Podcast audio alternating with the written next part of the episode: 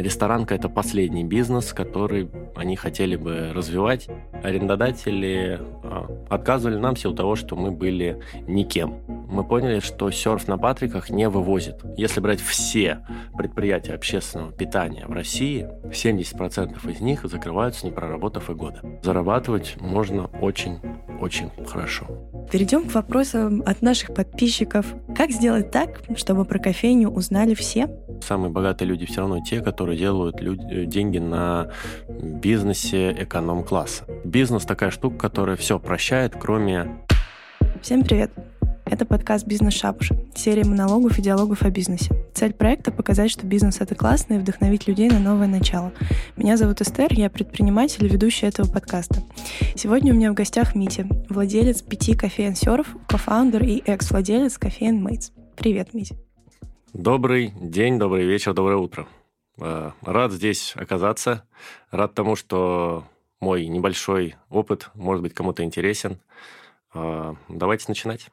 Я думаю, что он сто процентов будет интересен, потому что у Мити есть как опыт а, своего проекта с нуля, на Caffeine Mates, которые сейчас бомбят, у которых классные результаты, так и опыт в франшизном бизнесе, я думаю, что мы будем скакать от темы к теме, но в общем а, целью этого подкаста я бы, наверное, выделила по итогу дать людям понять, а, действительно ли кофейный бизнес — это так просто, потому что знаю, что у многих это первая идея, когда, ой, чем бы заняться. Вот у меня куча друзей, которые куплю готовую или там сделаю кофейню, а что там, маржинальность этого стаканчика огромная. Ну, да. да, как бы, что там делать? Кофе сварил, продал, народ пошел утром все купил. Действительно ли это так? Действительно ли бизнес всегда прибыльный и от чего зависит это. Сегодня об этом поговорим.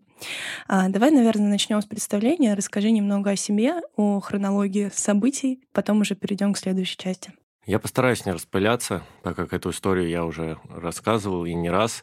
А, но мне всегда приятно возвращаться в прошлое, потому что это прошлое было замечательным. В общем, а, действительно, да, я имел отношение к созданию бренда и концепции и бизнеса под названием Mates. Сегодня Mates — это не только кофейни, но и э, пиццерии. Плюс у Mates есть свой цех, который производит готовую продукцию на лавку, на Яндекс Лавку. Там можно заказывать э, продукцию Mates домой. А также Mates продает готовую продукцию э, сторонним организациям, ресторанам, магазинам. А, что сейчас еще они делают, я не знаю, потому что не имею отношения. Не так давно я продал а, свою долю Мейтс, вышел из бизнеса, но при этом мне всегда приятно вспоминать, потому что этот бизнес я также считаю своим ребенком, как и мой сооснователь, как и мои сооснователи. Мейтс берет начало своей истории в 2019 году на, на Патриках. Соответственно, один из сразу советов, да, который можно дать, хотя не знаю, Давай, Стоит давай, ли раздавать какие-то советы? Сто процентов в этом смысл подкаста. Это, естественно, локация. А, да, то есть э, мой отец был застройщиком, а он занимался строительством домов торговых центров э, и всегда говорил в наших с ним разговорах о том, что единственное правило успешного ритейлового бизнеса – это location. Понятно, что можно там к Марку Твену возвращаться, который говорил, покупайте землю, ее больше не будет. Можно к другим спикерам и философам возвращаться. Но на самом деле э, секрет прост. Да, действительно, локация – это важно. Хорошая локация, как правило, стоит дорого, но этого не надо бояться. Потому что переплатив за хорошую локацию, можно получить классный результат. Параллельно с Mates э, я занимался развитием э, франшизного своего бизнеса. Это, как ты правильно сказала, кофейня Серф Кофе. На сегодняшний день их пять. Э, я крайне доволен сотрудничеством, партнерством с серфом, потому что серф действительно показывает хорошие результаты. Я думаю, что конкретику я буду раскрывать по твоим вопросам, чтобы сильно вперед не забегать, потому что не вся конкретика может быть интересна. Я могу начать заговариваться, и меня уже будет не остановить. А, но отвечая на вопрос, просто ли это, э, если коротко, нет. У этого бизнеса куча подводных камней. И все большие предприниматели часто говорят о том, что ресторанка – это последний бизнес, который они хотели бы развивать, если они занимаются производствами, промышленностью и разными-разными... Если разными есть чем другими. сравнить. Да, если есть чем сравнить, да. Интересно, то есть по хронологии мы уже немножко с Мити до этого обсудили. А, объясню, чтобы было понятно. Сначала у тебя была кофейня «Серф». А, твой первый бизнес. Параллельно с этим было два. Э, когда открылась вторая, вторую вы решили а, там сделать ребрендинг и, собственно, на этом месте сделать Мейтс. Я могу чуть-чуть поподробнее рассказать об этом. Давай, еще интересно здесь узнать, как серф отнесся к такой истории. Окей ли это, если твои партнеры взяли и переделали это в другое название, и как э, складывалась ваша коммуникация после, то есть не стало ли это каким-то камнем преткновения? Действительно интересная ситуация, такая достаточно пограничная. Я попытаюсь максимально объективно ее описать. Э, на сегодняшний день никаких нареканий, пререканий со стороны серфа ко мне как партнеру э, нет потому что мейтсом я не занимаюсь, но это действительно был такой сложный период да, в становлении нас, и мейтс, и отношений с серф-кофе. Первое, что мы сделали, ну, вообще в общепите, потому что до этого мы занимались с моим партнером а, одеждой, но сейчас не об этом, а мы начали искать локацию а, в Москве, в центре Москвы, в самых э, жирных, можно так говорить, а, лока... ну, местах. А, соответственно, мы долго-долго ходили, нам долго-долго не сдавали э, помещение, потому что мы изначально хотели свой собственный бренд заводить, да, когда еще ничего не было. И арендодатели э, отказывали нам в силу того, что мы были никем. И они говорили, да, супер, парни, концепция у вас классная, но при этом мы не уверены в, ваш, в вашей благонадежности.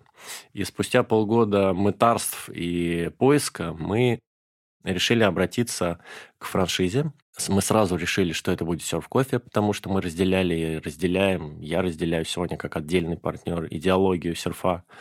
А, и мы начали стучать во все двери, которые знали, для того, чтобы серф поделился с нами опытом, а, брендом, силой, для того, чтобы нам, наконец, дали помещение. Вот. А, мы достучались до серфа, и серф нас одобрил как партнеров, и мы заново начали искать локацию. Достаточно быстро мы нашли локацию на Патриарших прудах. Соответственно, деньги у нас уже были готовы для того, чтобы вносить аванс за локацию. И мы это сразу сделали. Серф нам сразу дал добро на эту локацию, потому что серфа там не было рядом. И мы начали ремонт по дизайн-проекту.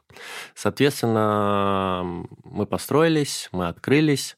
Параллельно с этим мы начали открывать еще один э, серф-кофе э, в Хамовниках.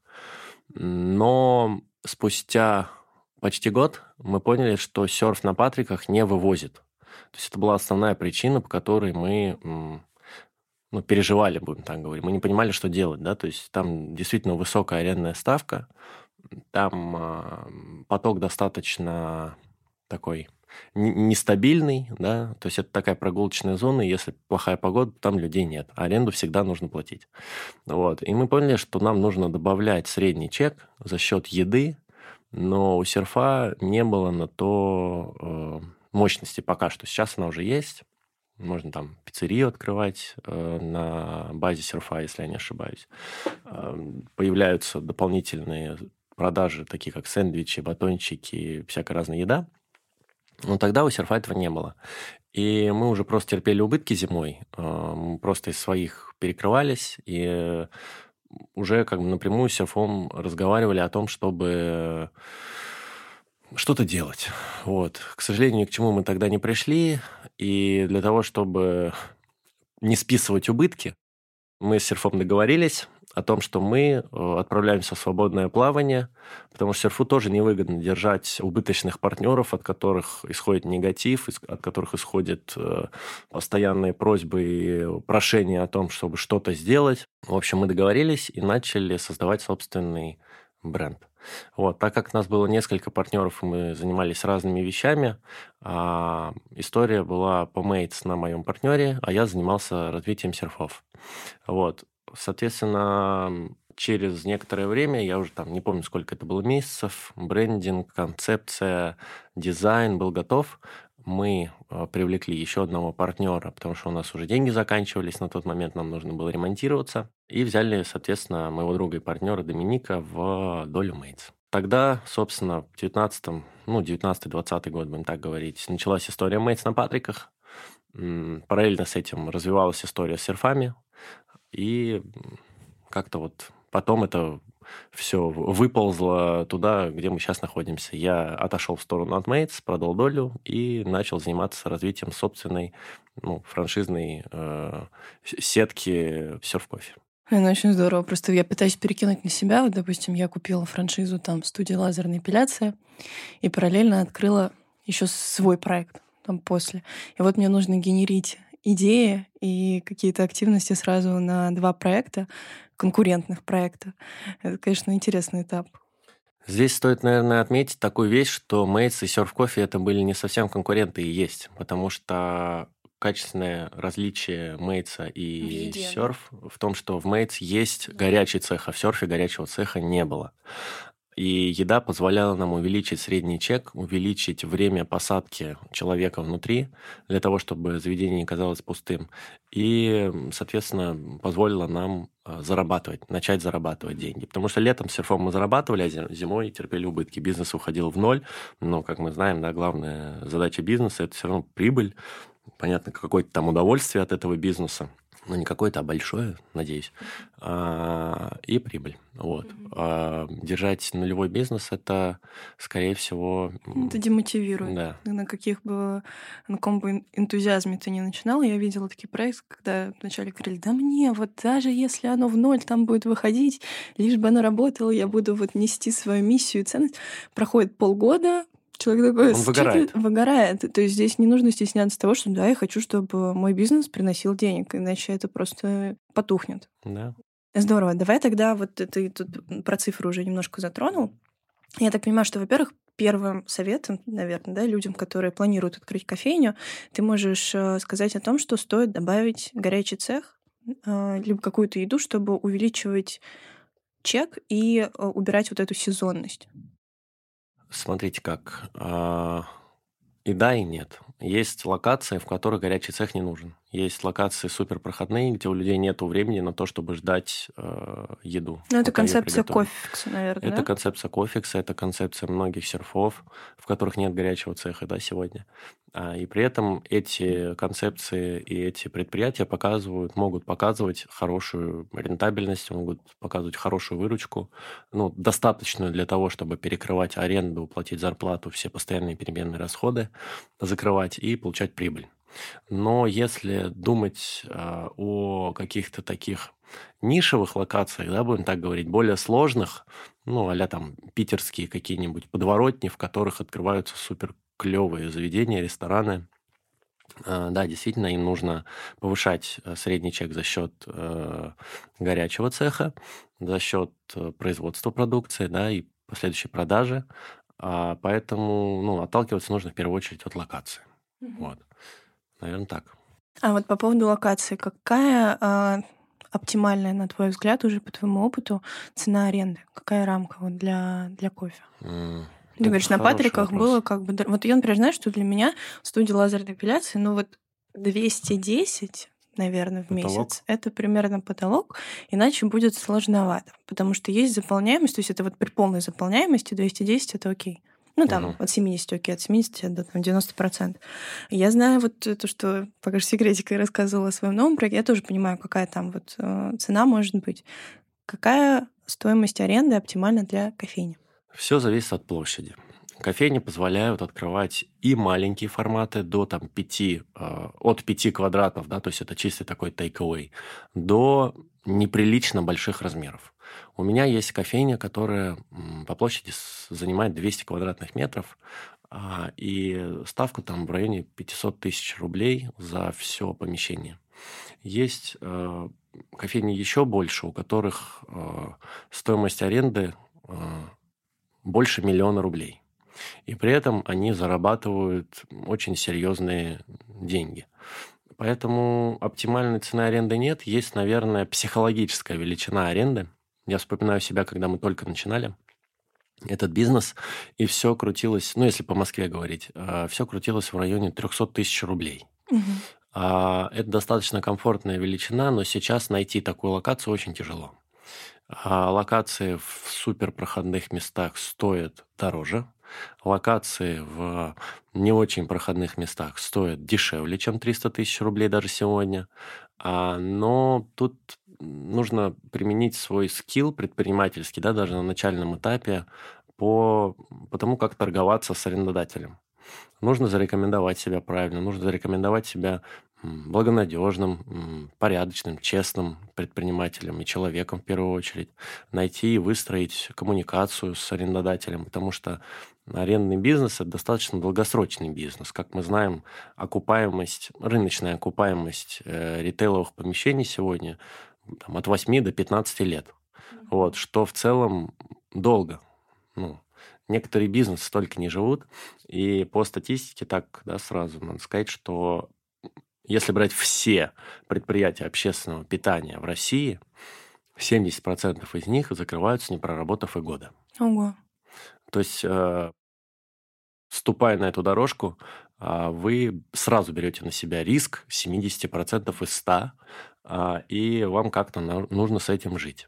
Но при этом, если вы все-таки выживаете, и выживаете с прибылью, то зарабатывать можно очень-очень хорошо и много. Окей, давай тогда немножко поговорим про серф, потому что все-таки интереснее, наверное, будет обсуждать вот а, путь становления кофейни а, через призму Mates, поскольку это был твой проект. По поводу серфа. Я залезла на их сайт, почитала условия франшизы, и есть такой интересный момент. Правда ли это, что они не берут паушальный взнос? Я подписывал договор о неразглашении с Surf Coffee. У них это на сайте и, написано. Э, я вот честно говоря, даже не знаю, о чем я могу говорить, о чем не должен.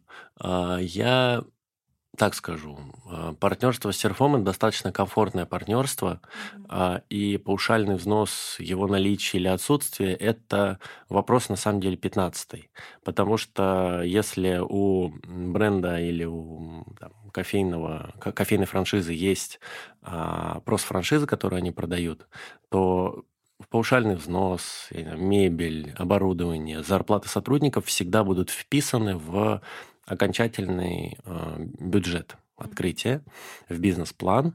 И согласно этому бизнес-плану вы увидите, э, если вы будущий франшизе, вы увидите потенциальную окупаемость проекта, ее, его рентабельность. Вот. А я думаю, что наличие или отсутствие паушального взноса – это не самое важное, по большому счету, потому что паушальный взнос, он, как правило, не очень большой в малом бизнесе. Ну, относительно. Не знаю, в сфере кофеин не знаю, вот в сфере бьюти это там от полутора, наверное, если это хорошая какая-то сетка, а, миллионов, а, и там сильно выше. И, в принципе, когда у тебя бюджет, там, скажем, даже 10 миллионов на открытие, отдай там 15% сразу за паушальный взнос, просто за а, возможность пользоваться вашим брендом, это довольно ощутимо. Возможно и так, возможно и так. Отсутствие или наличие паушального взноса, честно сказать, не должно пугать. Вот. А потому что если бренд сильный, да, и вы понимаете, что этот бренд э, конкретно в вашей локации, которую вы выбрали, ну, может побеждать, то я бы, наверное, советовал переплатить за паушальный взнос. Я могу сказать, откуда берется паушальный взнос на самом деле, потому что Мейтс тоже берет и брал а, паушальный взнос угу, при давай, интересно. открытиях. Соответственно, начинающие предприниматели думают следующим образом. Блин, почему я должен платить а, паушальный взнос, если я и так беру чужой бренд и начинаю его развивать? Но при этом существуют франшизы, которые открывают вам заведение под ключ. Они контролируют ремонт, они контролируют набор команды, обучение команды, обучение управляющего, а, пусконаладочные процессы э, с кассой, а, с кухней, совсем подряд. Они, соответственно, выделяют человека, либо основателя этого бизнеса. И у каждого человека, у каждой работы есть определенная стоимость. А, соответственно, если говорить про кофейни, то срок открытия, он там базирует э, Э, полутора месяцев до полугода, если это сложный проект, строительный. А, и, соответственно, у сопровождающего со стороны бизнеса тоже есть зарплата, у команды обучения тоже есть зарплата, у всех есть зарплаты, у всех есть нужды, и всем нужно кормить семьи. Поэтому паушальный взнос – это просто фиксирование затрат бизнеса, который бизнес несет, пока помогает вам открываться. То есть это не просто в карман основателю идет, этот паушальный взнос, э, он дербанится Да, может быть, что-то остается, но за каждую услугу нужно заплатить. Угу. Я, ну, я так к этому отношусь. Да, очень интересно. Момент эм, такого маркетинга, который интересно обсудить, потому что он сейчас там где-то залетел в рилс и все это обсуждают. У серфа, поправь меня, если я не права, э, был такой tone of voice, что всех называли на «ты». То есть да, у всех клиентов, правильно. которые приходили, сразу был диалог выстроен. Застал ли ты это время, как на самом деле реагировали гости? И сейчас э, говорят о том, что эта политика сменилась, потому что серф заметил, что к ним перестали ходить люди более старшего возраста, и они упускали целый сегмент аудитории. Э, после этого это правило отменили. Теперь, я так понимаю, ситу- ситуативно можно и на ты, и на вы. И это дало новый приток клиентов. Ну, что об этом ты можешь рассказать? Я застал все этапы становления серф-кофе, потому что, как я уже сказал, мы с серфом э, с 2019 года. Вот, э, соответственно, я не могу себя назвать одним из первых партнеров серфа, но если брать выборку э, всех открытых серфов сегодня, то, скорее всего, я один из 10%, которые первые поверили в серф. Соответственно, я видел, как все было, что называется, в полях, да, за кассой, за баром тоже стоял. Э, и вот это вот привет, это очень крутая штука на самом-то деле, э, которая дала серфу старт как независимому кофейному проекту, который начал сразу отличаться от других кофейных проектов. В серф поверила молодежь, потому что они начали чувствовать себя там как дома, как в гостях у соседа, у друга. И в целом вот это «Привет», оно заложило такую общественную культуру питья кофе на расслабленном вайбе, наверное, так. Потому что если раньше был Starbucks, всякие разные другие кофейные э, институции, да, куда люди ходили работать, сидеть, что-то там обсуждать, ну, на таких серьезных щах, если можно так выражаться, то серф – это кофейня, которая подарила людям возможность э, отдыхать отдыхать с чашечкой кофе, с чашечкой чая, я не знаю, смузи или чего-то еще. Ну да, действительно, а, Россия достаточно консервативная страна, несмотря на то, что мы двигаемся в сторону а, такой вот урбанизации, развития всех молодежных трендов, да, у нас там даже государственные всякие органы появляются, Институт развития инициатив, там а, всякие креативные штуки, там, да, которые спонсируются государством. Но при этом все равно у нас есть пласт людей, которые не привыкли, что к ним в их 38 или 45 лет обращаются на «ты», и они хотят э, уважительного отношения к себе. Поэтому, да, действительно, серф э, поменял tone of voice частично, оставил при этом привет. И, наверное, стоит правильно, правильно сказать так. Бариста – это люди, которые должны чувствовать гостя лучше всех, лучше управляющего, лучше э, владельца, то есть финансового партнера. Э, и если бариста чувствует, что данному конкретному человеку будет правильнее сказать привет, он может это сделать. Нет никаких ограничений на это. Если он ошибся, ему сделают замечание и попросят больше так не делать, он скажет, да, конечно, хорошо, простите, а, мы это учтем и впредь будем с вами на «вы» общаться. У бариста есть всегда выбор. И мне кажется, что это крутой плюс серфа, отсутствие э, чек-листов или, как это правильно называется, скриптов. Регламента скриптов, да. По общению с гостем. То есть это некая свобода, и у бариста есть возможность экспериментировать. А здесь еще, знаешь, что интересно? Мне всегда, я вижу во многих э, кофейнях запрет на использование э, компьютера. А, я так понимаю, что это связано с тем, что человек тянет одну чашку кофе, занимая место на весь там рабочий день. А есть ли такая политика в Сёров или в Мейтс, может быть? Как ты к этому относишься? А, и вот вообще твое мнение на этот счет? Мое мнение следующее. А если локация маленькая, да, то можно не вешать табличек, а, здесь нельзя работать с ноутбуками. Можно не сделать розеток просто и не запланировать розетки во время... И сделать музыку погромче. Сделать музыку погромче. И отказывать, когда просят сделать ее потише. Для того, чтобы созвон не проводить или встречи какие-нибудь, да, деловые. А, это все остается на откуп э, владельцу всегда, если мы не говорим про серф-кофе. Но в серфе, насколько я знаю, нет такого запрещающего регламента, что нельзя работать с ноутбуками, нельзя колы там проводить. Нельзя что-то такое делать. Вот, серф, наоборот, про, про то, что можно в целом все, не нарушающее законы Российской Федерации. Mm-hmm. Вот. Э, в некоторых серфах э, году в 2000, ну, в 2021-2022 году даже зубные щетки стояли. Ого. Ну, это был такой прием, чтобы человек реально почувствовал себя как дома. Вот. В каких-то серфах стояли чужие э, зубные щетки. Гости иногда сами приносили свои э, уже использованные зубные щетки. В некоторых серфах видел ну, вот эти одноразовые щеточки, да, чтобы можно было там зуб почистить. Ну, это прикольно. Это прикольно. И это такие это гипотезы, которые серф не боялся тестировать. Мне всегда это нравилось. Да, я тоже всегда за тестирование. А, окей, давай перейдем к Mates. А, как... А, ну, не будем долго, давай, наверное, говорить про то, как пришла идея, ты уже в целом это описал. Я могу вкратце сказать, как она пришла. Да, я просто хочу здесь подметить, что Mates — дорогой проект, начиная от брендинга, а, заканчивая локациями, не знаю, меню и прочим. Почему в момент, а, вы в этот момент вы выбрали не концепцию, например, таких быстрых кофеин, вот концепция, take да, take-away кофе, типа как кофекс, а именно что-то такое дорогое. Угу. И оправдалось ли Соответственно, да, это дорогой достаточно проект, и средний чек там высокий. Все это, скажем так, было нам навязано. Навязано той локации, которую мы сняли. Это Патриаршие пруды. Для того, чтобы оплачивать аренду, платить соответствующую зарплату и прочие расходы крыть, нам нужны были деньги. Мы понимали, что на Патриках мы сможем заработать деньги только высоким средним чеком. Угу. Соответственно, это премиальные продукты, это хороший сервис, атмосфера соответствующая, да. И у нас по факту не было выбора.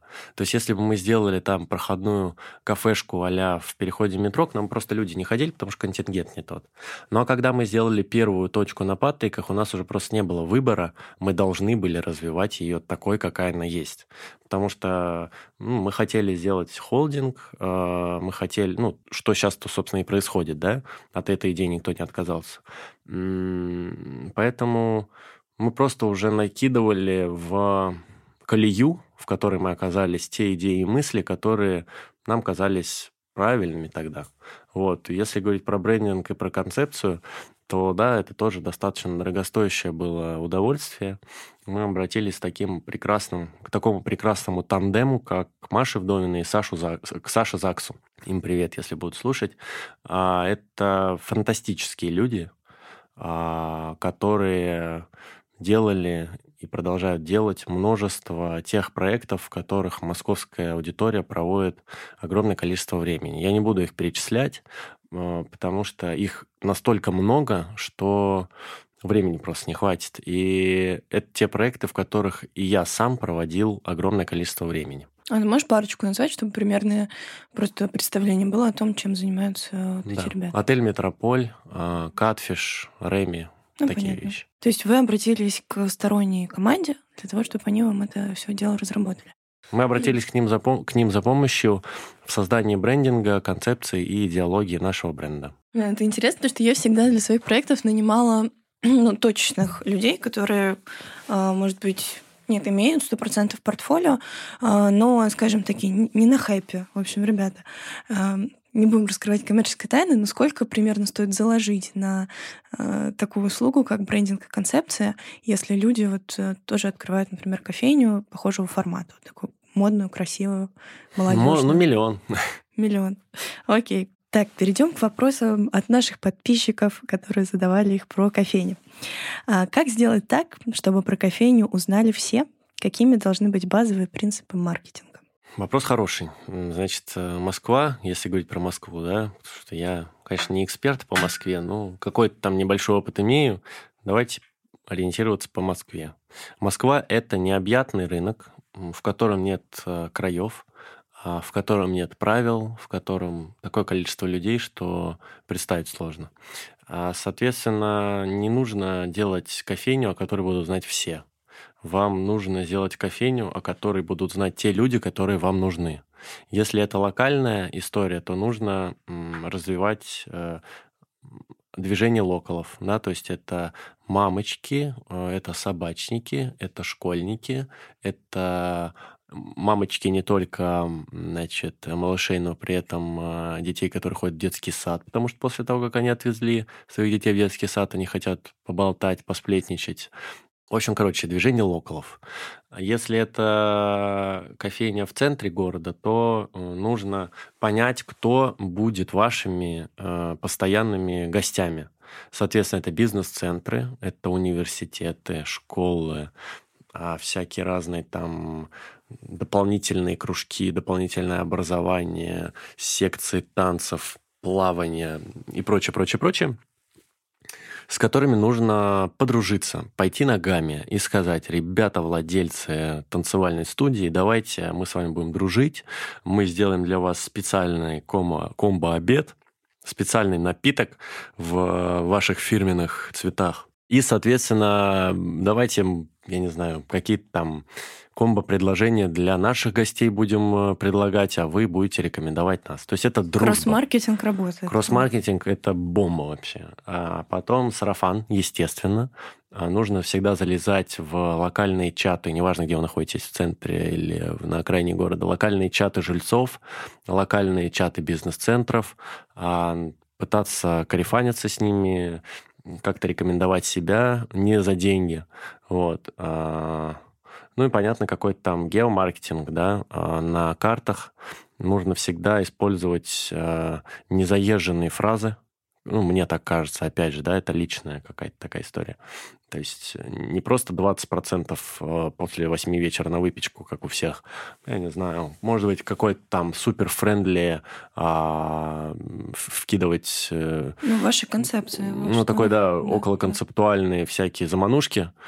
Использовать буквы разных шрифтов, э, использовать фотографии людей, да, то есть люди к людям идут, они идут не к вкусному хот-догу, они идут в первую очередь к людям. Надо людей как бы вот использовать, да, там, шеф-повара или супер а, общ- общительного бариста или себя как владельца, да, то есть когда встаешь на путь предпринимателя в общепите, нужно понимать, что все выстраивается вокруг человека. Потому что понятно, что есть Starbucks какой-нибудь, да, где непонятно, кто там, что, как кого зовут. А когда вы открываете одно предприятие, единственное, чем вы можете цеплять, это э, собой и людьми. Я думаю, что здесь тогда стоит обсудить, как правильно найти бариста и какими качествами, кроме того, что сделать вкусный кофе, человек по твоему опыту должен обладать. А здесь все достаточно просто. Помимо рук, которые готовят кофе, а, бариста должен обладать хорошим настроением. А, и, наверное, это самая важная э, черта человека, которого вы будете принимать на работу, это способность делиться своим хорошим, тем, что у него есть, а, с помощью интонации, с помощью улыбки, внешнего вида и опрятности такой, да, а, чистоты, э, соблюдения чистоты, хозяйственности.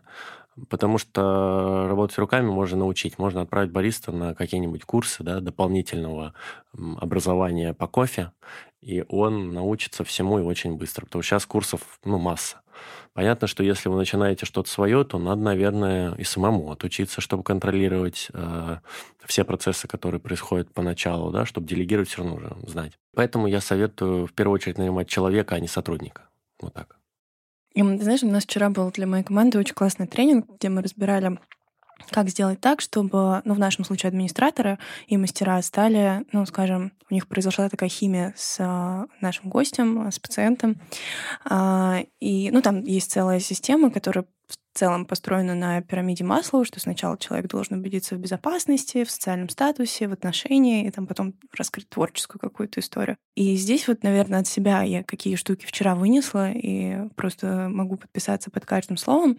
Безопасность, она как раз а, сразу сканируется по внешнему виду человека, по громкости э, в помещении, да, там, насколько здесь шумно, чисто, точнее, не шумно и чисто, а, что бариста, не знаю, правильно держит кружку и не докасается там, естественно, до зоны а, откуда вы пьете.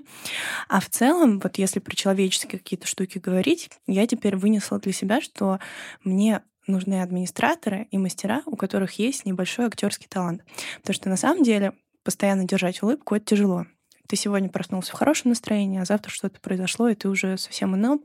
И поскольку у нас еще приходит очень часто по рекомендации, а, и вот приходит, представляешь, девочка, которая вот влюбилась в мастера, они с ней так классно поболтали, все на свете обсудили, она записала свою подругу и говорит, блин, такая девчонка, ты должна к ней сходить. Приходит ее подруга на следующий день, а у мастера уже плохое настроение. Человек сразу чувствует, что с ним что-то не так. Я думаю, что для бариста это тоже актуально, уметь, несмотря на внешние обстоятельства, держать улыбку. То есть это реально актерский талант, вплоть до того, что, может быть, даже стоит пройти какие-то актерские 100%, курсы. Сто процентов. Да. И кругозор. А, то есть понятно, что, наверное, с баристой диалог не сильно долгий, не такой, как у нас, там ты час не лежишь, но какое-то умение поддержать смолток, это всегда очень круто. И я думаю, что здесь еще помогают а, скрипты и чек-листы, но именно такие не строгого характера, а понимания. То есть, когда ты э, сотруднику намечаешь примерный путь, как выстроить вот этот коннект, чтобы завтра к тебе пришли не просто за вкусным кофе, а поднять свое настроение. Чтобы вот у меня реально есть такие места, куда я прихожу просто поболтать э, с человеком, который меня обслужит. Просто то, что я знаю, что я выйду с улыбкой. Я согласен с этим на сто процентов, потому что кофейня — это досуговая величина, если ее можно так называть. Это образ жизни, это часть жизни, и эту часть жизни, э, которую человек решает провести у вас э, в заведении, нужно разукрасить. Поэтому я, например, горжусь тем, чем занимаюсь на самом деле, потому что к нам люди приходят, э, получают заряд положительной энергии и уходят чуть более счастливыми, чем пришли. А, поэтому, да, мы проводим э, встречи с э, управляющими, с бариста, общаемся на разные темы. То есть это такой бизнес э, с постоянным развитием. Иногда что-то я рассказываю, иногда что-то мне рассказывают, иногда какие-то ролики на Ютубе советую посмотреть, иногда какие-то статьи читаю. Да, ты все правильно говоришь, кругозор это, эм, это та вещь, без которой невозможно, да вообще где-либо, наверное, удержаться. Потому что если человек не способен поддержать какую-нибудь тему образования, я не знаю, последних новостей или кино, ну, так вот, что в голову первое пришло, то по факту он просто может вам пожелать доброго утра. А этого мало. А этого мало, да. Нужно все равно рассказать что-то. Нужно, во-первых, кофе любить, да, то есть э, про помол рассказать что-нибудь, про обжарку, то есть выступить экспертом в чем-то, но при этом дать возможность гостю тоже выступить экспертом в чем-то, если он программист, может рассказать вам про какую-нибудь классную игру э, и уметь внимательно слушать. Вот, тоже важное качество, кстати. Потому что человек, который просто работает, ничего не слышит, никого не видит. В телефоне там в телефоне, еще да, что-то да, да, отвечает. там бариста да, в телефоне сидит, он не может быть э, интересным слушателем. Интересный слушатель – это тоже достаточно сложное понятие, которое требует раскрытия. Но я думаю, что мы не будем в эту тему углубляться, около Ну да, если обобщить, ищите классных, да. Э, классных людей, классных личностей, а научиться кофе готовить всегда можно еще лучше, чем он умеет Конечно. это делать. А, классно. Окей, тогда по маркетингу давай, ну, общие вещи понятно. Ты сказал, что работает кросс-маркетинг, посев, сарафанное радио, ну, наверное, коллаборации. То есть если вы, я думаю, это достаточно понятный момент, если вы сделали классный бренд, э, то с вами с удовольствием будут коллаборироваться, распространять о вас информацию и так далее. О каких-то вот скрытых штуках я, например, слышала, может, это байка, я не знаю, что когда развивался Даблби, э, они придумали такую историю, что они раскидывали э, свои стаканчики по городу, чтобы было ощущение, что все этот кофе пьют, ну, условно, там в мусорке сверху видно, или там где-нибудь стоит на лавочке а, такой стаканчик. Есть ли вот какие-то ну, интересные маркетинговые штуки, не общие, вот, которые так в голову сразу не придут людям, которые можно использовать для вот локальных кофеин? Ну, смотрите, да, здесь э, все зависит, понятное дело, от локации, от города, в котором вы находитесь, э, и от фантазии э, основателя.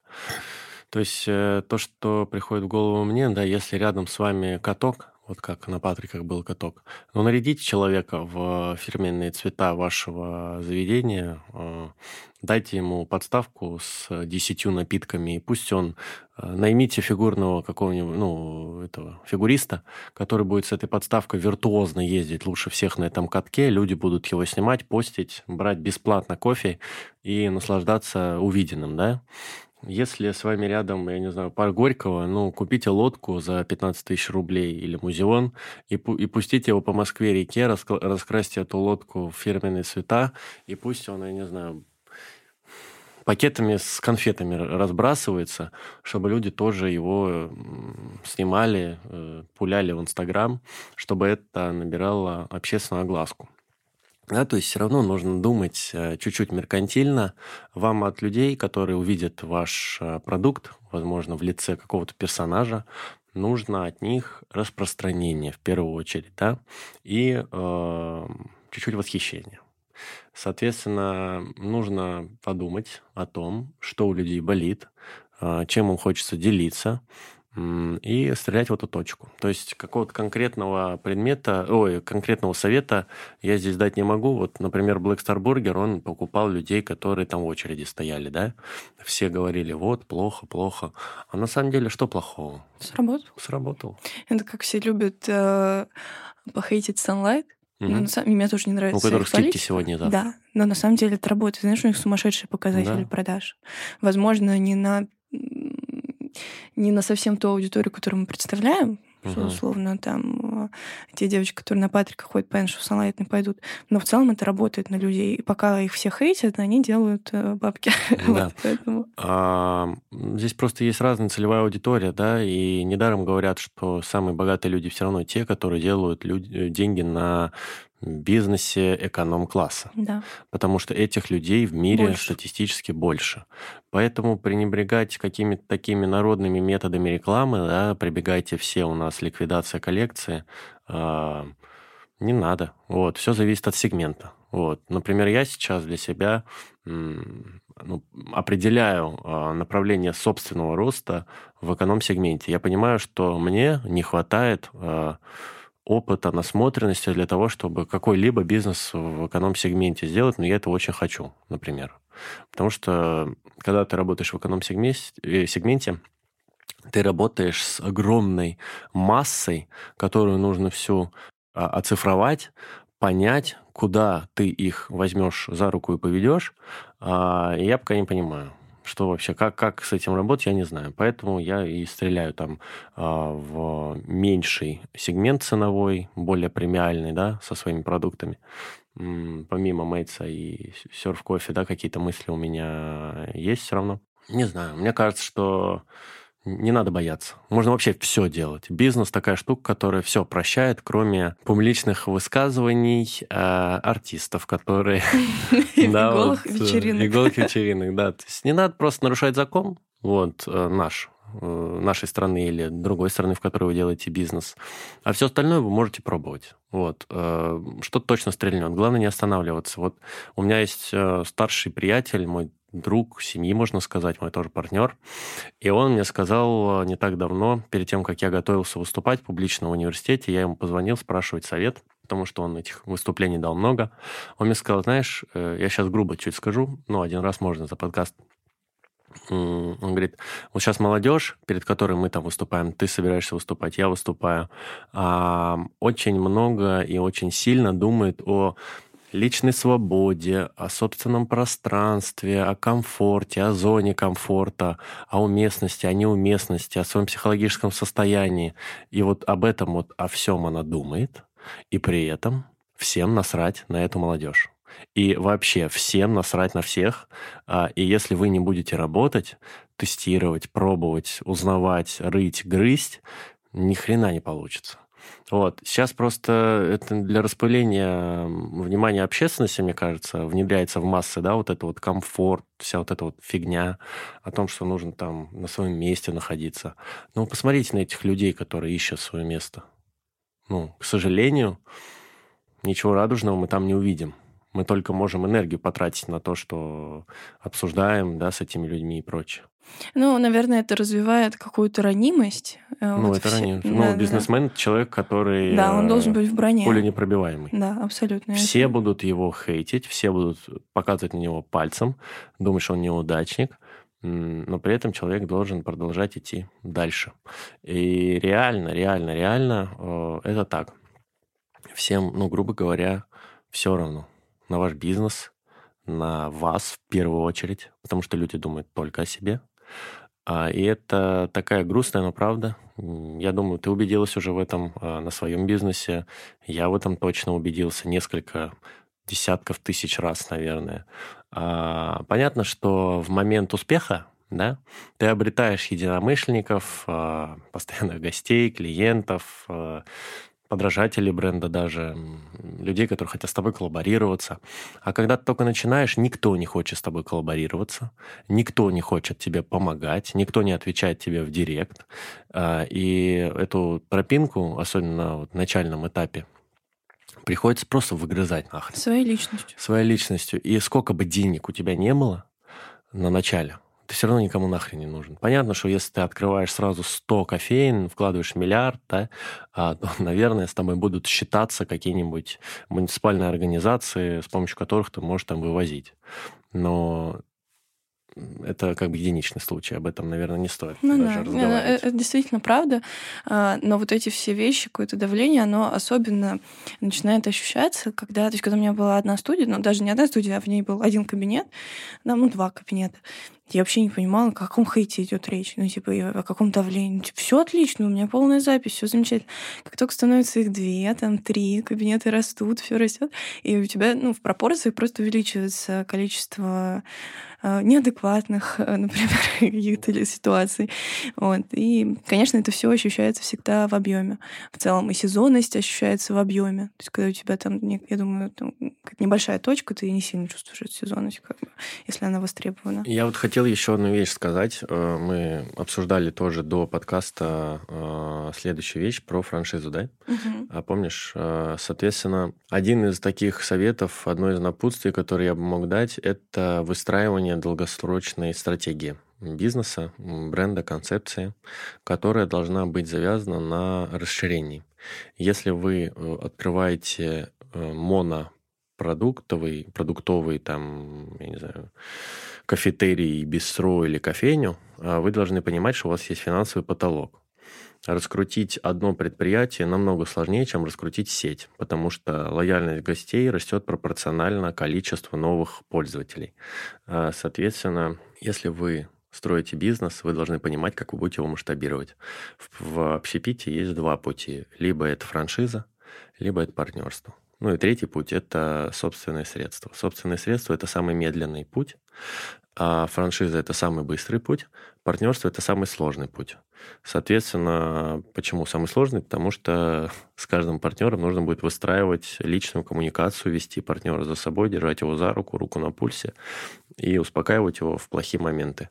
А франшиза – это все равно достаточно обезличенный способ э, расширения бизнеса, где вы диктуете все правила, и люди либо им подчиняются и подписывают договор сотрудничества, либо не подчиняются, идут подписывать другой. Поэтому всем ну, настоятельно рекомендую ознакомиться с тем, как работает франшиза в вашем регионе. А, потому что в какой-то момент вы ну, достигнете потолка, а денег никогда не бывает много, их всегда становится мало в какой-то момент. И даже если вы начнете зарабатывать 300, 500, 700 миллион рублей с одной точки, в какой-то момент а, вы будете чувствовать себя беднее, чем вы были до открытия точки, когда вы на этих деньгах сидели, которые вложили, и не знали, что с ними делать. Поэтому вот эта стратегия да, развития, она мне кажется, что это вообще это вот самая важная Масштабирование. штука. Да, масштаб... Это вот та вещь, о которой нужно думать сразу. И брендинг рисовать такой, чтобы его массы могли потреблять, да, и концепцию писать понятную, чтобы люди всех возрастов, категорий и возрастов могли считать, да, почувствовать.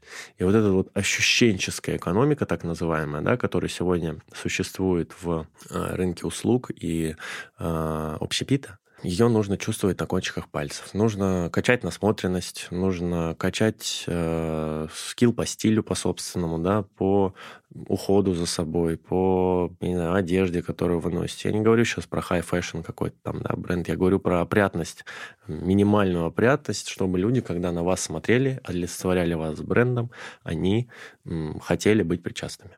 Давай, наверное, под наше закругление попробуем блицем ответить условно на оставшиеся вопросы. Давай. Наверное, какими-то, да, просто короткими советами.